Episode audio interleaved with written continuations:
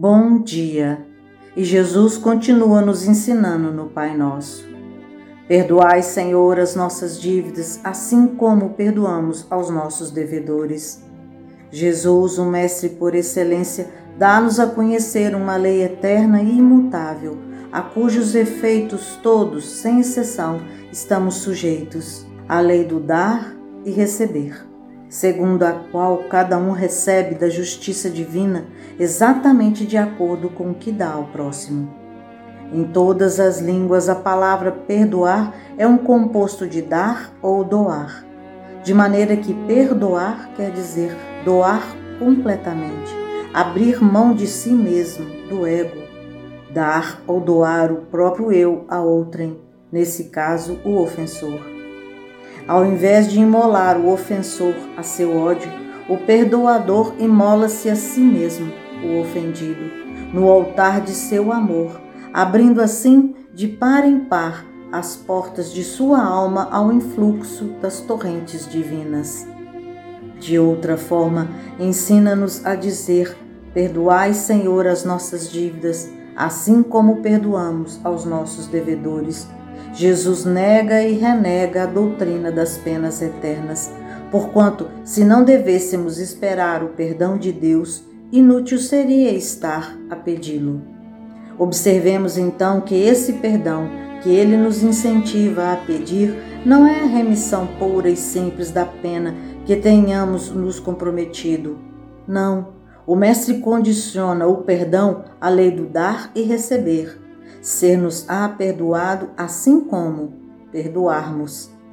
É o mesmo que dizer que, enquanto formos rancorosos e vingativos, haveremos de estar sujeitos às sanções correspondentes. E só quando perdoarmos plenamente aos que hajam mal conosco é que as bênçãos celestiais haverão de envolver nossos corações, impregnando-os de paz e felicidade. Ora, se Deus faz do esquecimento das ofensas uma condição absoluta, iria exigir de nós, fracos e imperfeitos como somos, o que Ele, onipotente e infinito em perfeição, não fizesse?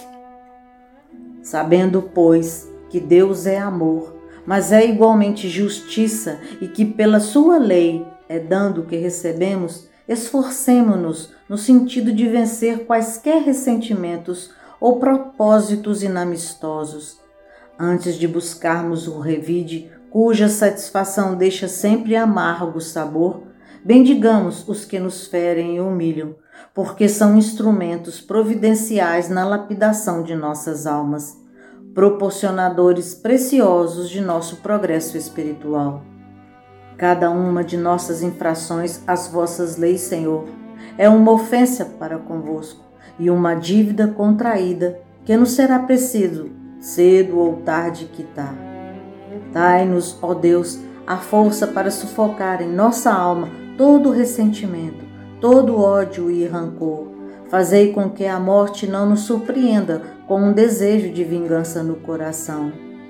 Bendito seja o vosso nome, Senhor, por nos haverdes ensinado que a nossa sorte não está irremediavelmente fixada depois dessa vida, que encontraremos em outras existências os meios de resgatar e de reparar nossas faltas passadas e de cumprir numa nova vida o que não pudemos fazer nessa por nosso adiantamento.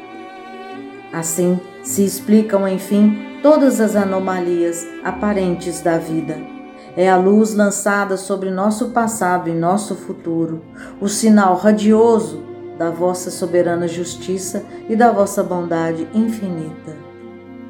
Muita paz a todos.